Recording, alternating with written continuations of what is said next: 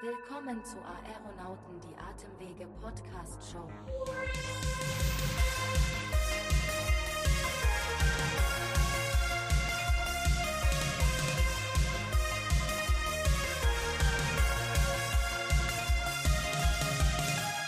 So, und damit ein herzliches Hallo, liebe Zuhörerinnen und Zuhörerinnen und liebe Florentine natürlich. Herzlich willkommen zu einer neuen Folge von Aeronauten, der Atemwege Podcast Show. Wir sind in Folge 10, Staffel 2.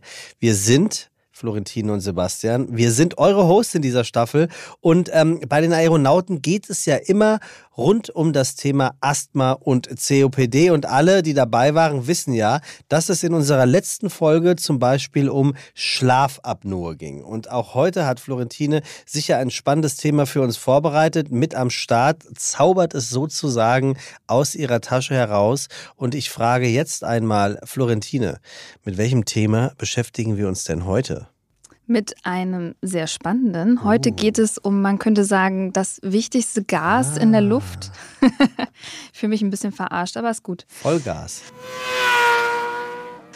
Weswegen wir überhaupt hier atmen, nämlich Sauerstoff. Genauer gesagt geht es um COPD-Patienten, die über die normale Atmung nicht mehr genügend Sauerstoff aufnehmen können und deshalb auf eine künstliche Sauerstoffzufuhr angewiesen sind, der sogenannten Langzeitsauerstofftherapie ehrlicherweise als gesunder Mensch und äh, für den halte ich mich, toi, toi, toi, äh, tatsächlich kann man es sich überhaupt nicht so richtig vorstellen, dass so ein unbewusster Vorgang wie das Atmen ähm, einfach nicht mehr richtig funktionieren könnte und man auf eine Sauerstoffversorgung von außen angewiesen ist. Ähm, im Prinzip kennt das ja, glaube ich, jeder, dass man, wenn man nach dem Sport aus der Puste ist, ähm, aber ohne etwas gemacht zu haben, Sauerstoffmangel zu empfinden, unheimlich. Das stimmt, aber es ist ja auch nicht jeder COPD-Patient oder Patientin auf eine Sauerstofftherapie angewiesen. Die Langzeitsauerstofftherapie wird in der Regel erst bei Vorliegen einer chronisch-respiratorischen Insuffizienz notwendig, also eine chronische Unterversorgung mit Sauerstoff. Dazu kommt es vor allem im späteren Stadien einer COPD, weil durch den emphysematischen Ausbau mehr und mehr Diffusionsfläche verloren geht. Boah, ja, das komplex. ist ein gutes Stichwort. Ehrlicherweise, ich weiß jetzt gar nicht mehr, welches Stichwort gut war. Irgendwie waren die alle gut. Denn so langsam, ganz ehrlich, Florentine, brauche ich nämlich dringend ärztliche Unterstützung. Ähm, Kann mal jemand 112 ja, anrufen? Ich, ich, muss wirklich sagen, diese, diese ganzen Worte, allein dafür habt ihr alle schon mindestens drei Doktortitel äh, verdient. Ähm, wir steigen immer tiefer ins Thema ein. Äh, wir holen uns noch jemanden mit dazu. Ähm, wen haben wir denn am Start heute? Heute ist Herr Dr. B wieder bei Kai. uns. Kai. Hallo. Durch und, durch, hallo. Moin. Durch seine Erfahrung in der Klinik und Praxis werden wir sicher viele spannende Einblicke in das Thema Sauerstofftherapie mhm. bekommen können. Hallo haben wir ja schon gesagt. Schön, dass du wieder bei uns bist. Ja, schön, dass ich da sein darf. Danke. Na klar, gerne. Ist denn die Langzeit-Sauerstofftherapie eher ein Thema, was einem hauptsächlich in der Klinik begegnet oder auch im Praxisalltag? Ähm, sowohl als auch. Also natürlich ist es so, viele Patienten, ähm, wenn sie akut sich verschlechtern, in die Klinik müssen, die bekommen in der Klinik häufig Sauerstoff und manche von denen sind eben auch nach dem Klinikaufenthalt darauf angewiesen. Aber äh, gerade bei langjährigen chronischen Patienten ist es auch durchaus so, dass das dann irgendwann in der äh, ambulanten Versorgung auffällt, das, was mit der Sauerstoffversorgung nicht stimmt. Und äh, von daher ist da die Langzeit-Sauerstofftherapie ähm, auch ähm, in der ambulanten Medizin ein Thema. Welche Patienten profitieren denn deiner Erfahrung nach am meisten von einer Langzeitsauerstofftherapie? Ja, also da muss man unterscheiden. Es gibt ja im Grunde genommen zwei Ziele, die man mit einer Sauerstofftherapie ähm, verfolgt. Das eine ist ähm, eine, ja, wie wir sagen, Prognoseverbesserung. Was meint man damit? Also äh, letztlich möchte man die Sterblichkeit und Folgeerscheinungen der Erkrankung generell reduzieren. Und das Zweite, was man macht, unabhängig von jetzt der Prognose, ist aber, dass man Lebensqualität verbessern möchte und unter Umständen eben auch Aktivität bei Patienten erhalten möchte. Insofern ganz klar, was die Prognose betrifft, Prognoseverbesserung, da kennen wir aus den medizinischen Studien eben bestimmte Faktoren, wo wir wissen, wenn das vorliegt, ähm, dann profitieren Patienten äh, prognostisch von einer Sauerstofftherapie. Und äh, eben umgekehrt gibt es bestimmte Faktoren, wenn es um Lebensqualität und Aktivität geht, die dann teilweise ein bisschen anders aussehen, äh, wo man sagen kann, wenn das vorliegt, dann äh, kann man vielleicht auch äh, zum Beispiel in der Belastungssituation Sauerstoff geben. Also ganz generell sind es natürlich Patienten, bei denen wir einen Sauerstoffmangel nachweisen. Der muss auch ähm, nicht nur messbar, sondern auch ein gewisses Ausmaß haben. Ähm, oder wenn eben durch den Sauerstoffmangel schon Folgeerkrankungen oder Folgeerscheinungen aufgetreten sind. Äh, das kann eben das, Belastung des Herzens sein ähm, oder aber was eben sehr häufig bei Patienten passiert, die mit Sauerstoff chronisch unterversorgt sind. Das kennt man ja aus der, äh, auch aus der Sportmedizin, aus der Trainingslehre. Dann äh, produziert der Körper als Kompensationsmechanismus mehr rote Blutkörperchen. Und wir sprechen dann ähm, von einer ähm, Polyglobulie. Das heißt also, wenn es zu viele rote Blutkörperchen gibt aufgrund des Sauerstoffmangels. Wenn das vor, vorliegt, die Kombination mit einem verminderten Sauerstoff, dann ist in der Regel eine grundsätzliche Indikation für eine Sauerstofftherapie gegeben. Die Reduktion der Letalität durch eine Langzeitsauerstofftherapie ist ja bisher nicht eindeutig belegt. Worauf stützt sich denn die Empfehlung in der Leitlinie denn überhaupt? Also Richtig ist, dass die Studien, die äh, da einen positiven Effekt gezeigt haben, sehr, sehr alt sind und eigentlich nach heutigen Maßstäben auch nicht mehr qualitativ ausreichend gut sind. Problem ist, es gibt eben keine neueren oder es gibt keine besseren Studien. Insofern ähm, hat man dann auf andere Daten zurückgegriffen, Beobachtungsstudien äh, oder aber ja kleinere Kollektive aus anderen Untersuchungen. Und deswegen ist man ähm, auf Expertenseite sich relativ sicher, dass man sagt, auch wenn das nicht so ganz überzeugend ist, aber wir sind eigentlich alle als Experten der Meinung, wenn diese Faktoren, die ich da gerade beschrieben habe, wenn die vorliegen, ähm, dann gehen wir davon aus, dass äh, auch unter diesen etwas neueren, moderneren Zeiten, diesen Umständen, dass Patienten tatsächlich auch prognostisch äh, davon profitieren. Und wie gesagt, die Prognose ist nicht alles das Mindeste, was man erwarten kann, und das ist relativ gut evidenzbasiert, ist es eben die Verbesserung der Lebensqualität beziehungsweise die Verbesserung der Belastbarkeit bei Patienten, die noch mobil sind. Wie muss man denn als Arzt oder Ärztin vorgehen, bevor man tatsächlich eine Langzeitsauerstofftherapie einem Patienten zukommen lässt? Also zunächst mal muss man tatsächlich, also die Diagnose muss gestellt werden. Also wir reden jetzt über COPD, es gibt ja auch andere Erkrankungen, die mit Sauerstoffmangel einhergehen, aber natürlich idealerweise erstmal muss man die Diagnose ordentlich äh, gestellt haben. Äh, dann wird gemessen. Also das Einfachste, was wir machen, ist einfach diese Sättigung im Blut. Das ist mit diesem Fingersensor, kennt der ein oder andere vielleicht. Da wird einfach nur gemessen, wie viel Prozent der roten Blutkörperchen sind denn tatsächlich mit Sauerstoff gesättigt. Das ist ein relativ grobes Maß.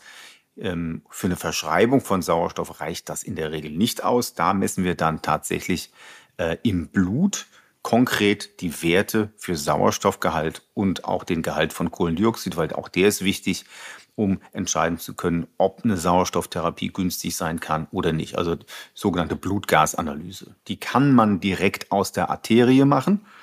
Also wir versuchen ja, untersuchen ja das sauerstoffreiche, das arterielle Blut. Das ist ein bisschen unangenehm, in eine Arterie reinzupieksen. Wir äh, in der lungenärztlichen Praxis, wir machen das in der Regel aus dem Ohrläppchen. Da wird so eine durchblutungsfördernde Salbe aufs Ohr geschmiert und wenn das dann nach 10, 15 Minuten richtig ordentlich brennt am Ohr, dann ist die Qualität dieses äh, Bluts am Ohrläppchen, die ist vergleichbar mit dem arteriellen. Das ist in vielen Untersuchungen gezeigt worden und das kann man dann sehr gut benutzen und das ist für den Patienten nicht ganz so unangenehm, ist nur ein Pieks ins Ohrläppchen. Das ist wie bei so einem Laktat. Laktat genau, das ne? ist im Grunde genommen die gleiche Stelle, wo man das Blut abnimmt. Also das ist, das ist mal die Grundvoraussetzung. Ähm, und wenn dann sich herausstellt, ja, ähm, hier könnte äh, tatsächlich äh, bestätigt sich eine Hypoxämie, also ein Sauerstoffmangel, dann schauen wir eben beispielsweise, ist eine Belastung des rechten Herzens schon vorhanden und wir machen eben auch ein Blutbild, wo wir schauen, wie sieht es mit den roten Blutkörperchen aus. Ähm, und wenn dann letztlich die Indikation gestellt werden kann für die Sauerstofftherapie, dann ähm, passen wir unter Umständen eben noch hier ähm, an, wie viel Sauerstoff ein Patient denn jetzt beispielsweise dann in der Langzeitanwendung zu Hause nehmen muss. Meistens wird das in Liter pro Minute angegeben. Also wir testen das dann aus von 1 bis 6 Liter pro Minute. Wann steigt der Sauerstoffwert auf einen brauchbaren Wert wieder an, unter welcher Sauerstoffgabe. Du hattest ja schon erwähnt, dass auch das, der Kohlendioxidgehalt gemessen wird. Wenn jetzt ein Patient oder eine Patientin an einer Hyperkapnie leidet, also einem, einem erhöhten Kohlendioxidwert, was ja eigentlich eine relative Kontraindikation für eine Sauerstofflangzeittherapie wäre, woran genau macht man es jetzt fest, ob der trotzdem eine Langzeitsauerstofftherapie bekommt? Also ein, ein, guter Anhaltspunkt ist einfach eine, eine absolute Grenze für das CO2 im Blut. Weil genau wie du sagst, wenn das CO2 schon angestiegen ist, dann deutet das darauf hin, dass die Atempumpe, also das Zwerchfell die Atemmuskulatur von so einem COPD-Patienten auch schon dabei ist, schwächer zu werden oder zu versagen. Wir sprechen dann von, einem, von einer Typ 2 respiratorischen Insuffizienz oder einem Atempumpversagen. Und da besteht die Gefahr immer, dass bei einer äußeren Sauerstoffgabe der Atemantrieb weiter gedämpft wird und dann das CO2 eben noch weiter in einen gefährlichen Bereich ansteigt, dann wird das Blut sauer. Und diese Azidose, wie wir das nennen, die ist sehr schädlich ähm, für eine ganze Vielzahl von Organen. Äh, und das wollen wir vermeiden. Deswegen achten wir darauf, erstens, dass unter der Sauerstoffgabe es nicht zu einem weiteren Anstieg vom Kohlendioxid im Blut kommt. Und es gilt so die Grenze, wenn das 50 Millimeter Hg, wie wir sagen, wenn das ähm, CO2 da drüber ist, dann sollte man vorsichtig sein und prüfen, ob der Patient nicht eher dann von einer Heimbeatmung profitiert, weil die äh, ist jetzt für die Elimination vom Kohlendioxid wesentlich effektiver und dann auch prognoseverbessernder als eine reine Sauerstofftherapie. Kann aber dann unter Umständen auch kombiniert werden. Aber da sollte man, wie gesagt, immer überlegen, Heimbeatmung, ähm, Fragezeichen. Du hattest ja auch schon gesagt, dass ähm, nicht nur COPD-Patienten jetzt eine Langzeit-Sauerstoffbeatmung brauchen oder ja zeitweise haben. Es gibt ja auch die sogenannte postakute Sauerstofftherapie, die ja auch bei Pneumonie eingesetzt werden kann. Äh, wie viele Patienten benötigen im Anschluss an eine akute Exazerbation eine Langzeitsauerstofftherapie? Da habe ich jetzt keine genauen Daten. Ähm, das hängt natürlich auch mal ein bisschen davon ab, ähm, wo man schaut, ist jetzt eine Klinik mit Intensivstation, also besteht da die Möglichkeit einer Beatmung, also sind da mehr schwer, schwere Fälle, dann muss man natürlich mehr damit rechnen, dass die hinterher noch Sauerstoff brauchen. Also ich kann da jetzt keine genauen Zahlen geben, aber tatsächlich ist es so, gerade bei einer schweren COPD-Exazerbation ist doch ähm, ein gut messbarer Teil an Patienten dabei, die dann hinterher auch Sauerstoff brauchen. Allerdings muss man auch sagen, viele von den Patienten, die schwer ähm, hospitalisationspflichtig exazerbieren. Viele von denen haben auch vorher schon eine ähm, Sauerstofftherapie. Aber das äh, ist richtig. Es gibt also diese, ja, wie man sagen, postakute Sauerstofftherapie äh, und die ist unter Umständen dann eben ähm, auch nicht für immer, sondern eben situationsgegeben an dieses akute Ereignis. Diese postakute Sauerstofftherapie wird ja dann angewendet und nach sechs bis zwölf Wochen reevaluiert. Gibt es denn Fälle, die länger als sechs bis zwölf Wochen auf eine Sauerstofftherapie angewiesen sind, sich aber dann im weiteren Verlauf erholen können? Also diese sechs bis zwölf Wochen sind schon relativ gut gewählt, weil man davon ausgehen kann, dass ja so nach drei Monaten dieses akute Ereignis dann äh, eigentlich beseitigt werden sollte äh, sein sollte. Und wenn das nicht der Fall ist, also wenn der Patient dann weiterhin äh, beispielsweise hypoxämisch ist, man davon ausgehen muss, dass sich das im weiteren Verlauf auch nicht mehr bessert. Also ich schätze den, also ohne auch da genaue Zahlen zu kennen, aber ich schätze den Anteil der Patienten, wo man nach zwölf Wochen sagt, ähm, das ist jetzt immer noch eine Indikation für Sauerstoff äh, und äh, die dann quasi aber sich nach den zwölf Wochen ähm, nochmal deutlich erholen, äh, den halte ich für relativ gering. Wenn jetzt Patienten und Patientinnen damit tatsächlich auch nach Hause gehen, gibt es ja die Möglichkeit der mobilen Sauerstofftherapie. Ich kenne das auch tatsächlich aus, ja, aus Klinikalltag. Ähm, sieht man üblicherweise, wie sie da wie so einen kleinen Koffer hinter sich herziehen, so eine kleine Sauerstoffflasche. Und wie mobil sind typische COPD-Patienten mit chronischer Hypoxämie durchschnittlich überhaupt noch? Also das ist eine, eine weite Spanne. Ähm, es gibt durchaus Patienten, die so im Alltag noch eine gewisse Mobilität haben. Wir reden ja jetzt hier nicht über ähm, Marathonläufe oder großartige Belastungen, aber es ist ja eben auch die Alltagsaktivität, die wir versuchen bei den Patienten möglichst lange zu erhalten. Und dazu zählen so ganz triviale Dinge wie ähm, Treppensteigen, einkaufen gehen und so weiter und so fort. Also ähm, da gibt es schon relativ viele, die noch eine gewisse Mobilität haben. Aber klar, natürlich, je schwerer die Erkrankung wird, je länger das dauert, je ausgeprägter beispielsweise ein Emphysem ist oder je länger die Sauerstofftherapie auch schon durchgeführt wird, das sind dann doch am Ende äh, sehr viele Patienten, die weitestgehend äh, immobil auch sind. Ähm, aber manchmal geht es ja beim mobilen Sauerstoffgerät ähm, auch gar nicht so um Mobilität äh, konkret oder Aktivität im Alltag. Manchmal sind es ja auch einfach äh, Transportfragen. Also wenn jemand mal äh, in Urlaub will, eine längere Zeit mit dem Auto oder mit dem Flugzeug reisen will, ähm, das sind ja Dinge, äh, die man äh, verständlicherweise, weil sie Lebensqualität verbessern, ja auch nicht jetzt einfach pauschal verwehren will. Äh, insofern ist, man natürlich manchmal diese ähm, mobile Sauerstoffversorgung auch ein, ein einfach nur eine, eine temporäre Geschichte, um, um mal äh, kurz was zu überbrücken. Langzeitsauerstofftherapie und Rauchen, ja, Achtung, jetzt kommt auch ein kleiner Wortwitz, ist ja eine brenzliche Sache. ja, ich wollte es nee. auch mal probieren. Nein, Nein, also ganz ehrlich, du hast jetzt viel Rauch um nichts gemacht. Ja, okay, gut, sehr schön ähm, ist, also ist ja wirklich gefährlich, muss man sagen. Also Patienten, die eine Sauerstofftherapie bekommen, eine Langzeitsauerstofftherapie und parallel rauchen, was jetzt nicht so ungewöhnlich ist, ähm, ist ja nicht so ohne.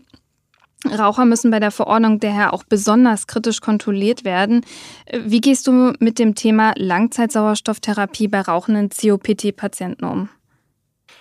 Ja, also wie gesagt, man muss das pragmatisch sehen. Ähm, also ganz klar, die Patienten müssen äh, lückenlos aufgeklärt werden und am besten geben sie auch noch irgendwo ihre Unterschrift und ihre Bestätigung darüber, dass man sie tatsächlich über all diese möglichen Risiken aufgeklärt hat, äh, wenn sie denn überhaupt nicht, und das ist ja leider bei vielen Patienten dann so, auch nicht dazu zu bewegen sind, äh, mit dem Rauchen aufzuhören. Umgekehrt sage ich eben, ähm, dass es als außenstehender Nichtraucher immer äh, auch leicht ist zu sagen, naja, das geht jetzt nicht, das kann man nicht kombinieren. Man muss sich vorstellen, es sind teilweise schwerstkranke Menschen ähm, in der sehr beschränkten äh, Lebenserwartung teilweise auch, ähm, denen nicht mehr so furchtbar viel Zeit bleibt und auch nicht mehr furchtbar viele Zeit mit, mit guter Lebensqualität und muss immer die Frage, muss ich dann bei jedem ähm, jetzt irgendwie so eine ellenlange moralische Diskussion führen. Also man, die Gefahren muss man diskutieren, das ist ganz klar. Also die müssen schon wissen, dass diese Kombination gefährlich ist. Aber ich würde jetzt nicht grundsätzlich sagen, wenn einer dann weiter raucht, dann soll er keinen Sauerstoff haben. Ähm, wenn er nicht aufhört zu rauchen, das ist dann manchmal so ein bisschen äh, kategorisch moralisierend. Äh, und ich sehe das dann eher pragmatisch, aber eben ganz klar unter der Maßgabe, die Leute müssen wissen, dass das ähm, keine gute Kombination ist und eben ähm, gerade wenn man in der Nähe des Gerätes dann irgendwie raucht, dass tatsächlich das so als Brandbeschleuniger wirken kann. Und das wirkt sich auch auf den Haushalt auf. Also man soll da keine Kerzen aufstellen oder sonst irgendwelche brennbaren Dinge. Auch ein Föhn kann sich entzünden. Also eine ganze Reihe von, von Verhaltensmaßregeln, die man letztlich äh, dann auch klar besprechen muss und wo die Patienten darauf hingewiesen sein müssen, damit es dann nicht zu irgendwelchen Unklarheiten kommt. Hattest du denn mal einen Patienten, der, bei dem es tatsächlich zu so einer ernsthaften Verbrennung gekommen ist, dadurch, dass er geraucht hat während einer Langzeitsauerstofftherapie? Nein, das passiert ja nicht so furchtbar häufig, aber immer wieder. Und wenn es dann passiert, ist es meistens auch dann eine Schlagzeile in der Bildzeitung. Ähm, also ich persönlich habe das noch nicht gehabt. Ich habe ein paar äh, Schilderungen von Patienten gehört, wo ich, also wo sich mir ähm, die Nackenhaare aufgestellt haben. Also das ging von irgendwie, äh, ich habe das Gerät mit ins Auto genommen, am Zigarettenzünder äh, das Ding in den Strom gesteckt und gleichzeitig hat er sich mit dem glühenden Ding eine Kippe angesteckt. Ähm, das sind so Geschichten, wo man natürlich kurz äh, einem der Atem stockt. Ähm, oh. Aber nein, konkret ist das, eine, ist das noch keinem Patienten bei mir passiert. Umso besser. Also ich würde sagen, die sind gut betreut bei dir. Ja, das hört sich da zumindest äh, hört sich genauso an. Mal schauen, äh, wie viel Glück du heute bei unserem kleinen äh, Spiel hast, oh, ja. ähm, lieber Kai. Wir haben ja zum Schluss äh, wie immer oder wie so oft ein klitzekleines Quizchen vorbereitet. Es geht auch äh, wie immer natürlich relativ einfach von der Hand. Ich lese jeweils eine Frage und natürlich drei Antwortmöglichkeiten vor, passend zu unserem heutigen Thema. Und äh, ihr müsst einen Tipp abgeben. Frage 1 an euch beide. Wie laut sind stationäre Sauerstoffgeräte für den haushaltlichen Gebrauch so in etwa? Also sind es 25 bis 30 Dezibel, 40 bis 45 oder sind es 55 bis 60 Dezibel? Puh, ihr habt Fragen. Ähm, ich weiß so ungefähr in der Kategorie 30 bis 50 Dezibel. Ähm, wir reden über, Moment, man muss ja immer genau, genau aufpassen, stationäre Sauerstoffgeräte. Also ich weiß, dass die so bei 30 bis 50 Dezibel je nach Gerät liegen. Das heißt, die 30 wäre da mit drin. Ähm, A oder B, Puh, keine Ahnung, ich nehme die Mitte.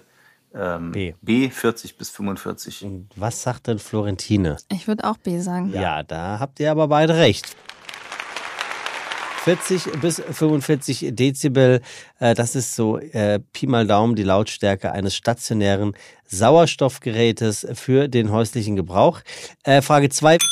Wie schwer ist denn so ein transportables Sauerstoffgerät? Also ich weiß jetzt ja nicht, ob ihr äh, Better Call Saul äh, Zusehende seid, aber da gibt es ja auch einen Charakter, der dieses Ding äh, immer hinter sich herzieht. Und da frage ich mich auch immer, der ist schon älter. Wie kann der das denn überhaupt hinter sich herziehen? Das wiegt doch mindestens A 2 bis 5, B 4 bis 8 oder C bis 8 bis 14 Kilogramm. Transportabel, also nicht tragbar, sondern transportabel. Mhm.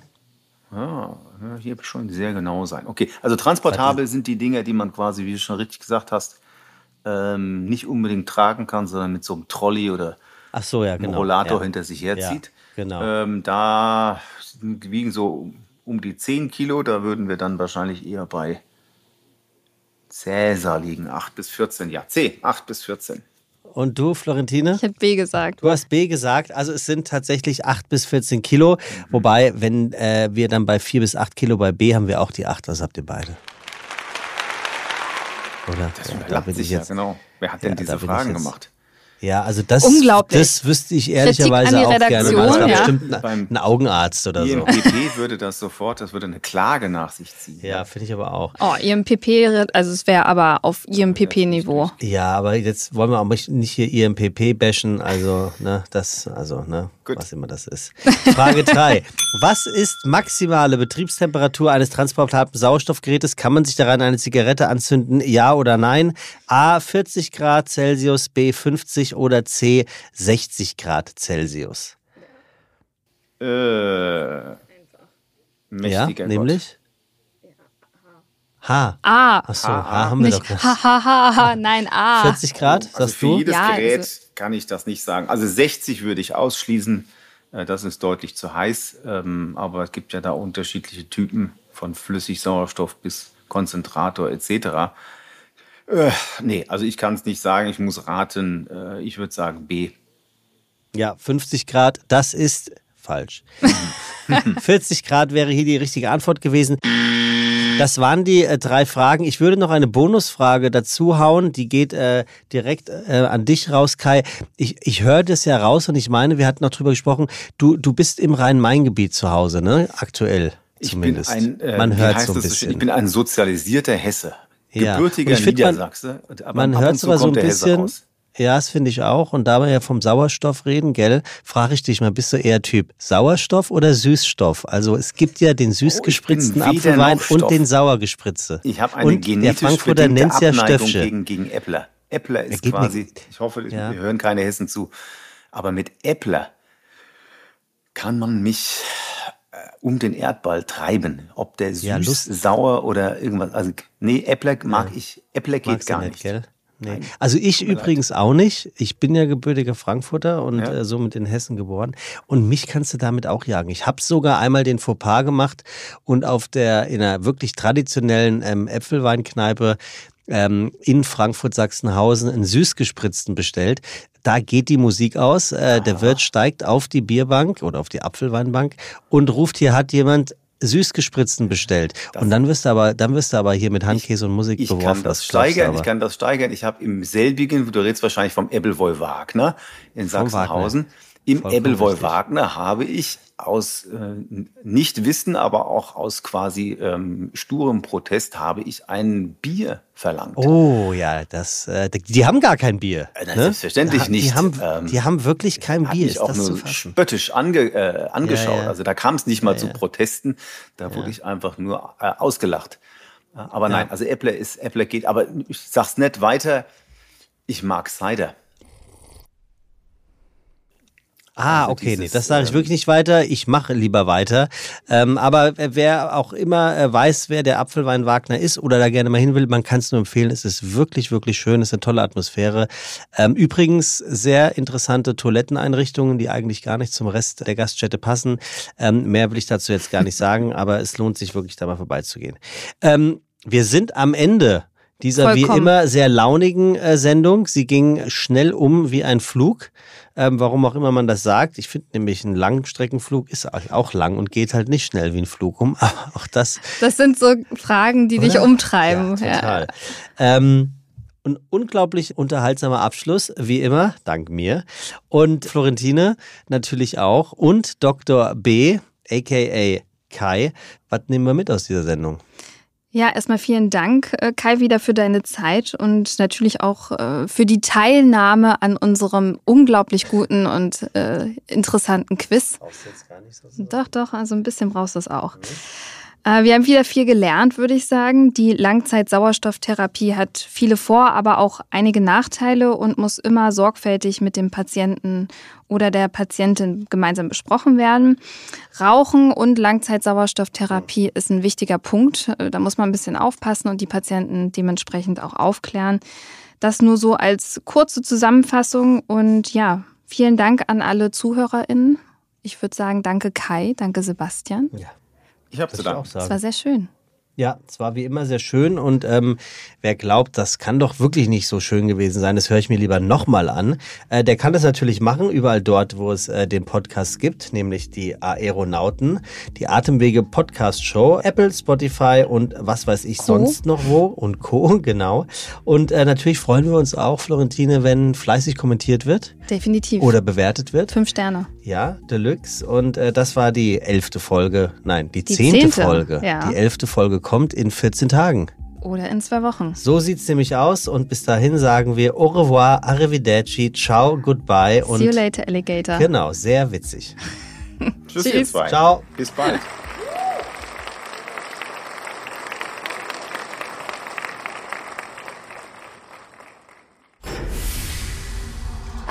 Aeronauten präsentiert von GSK.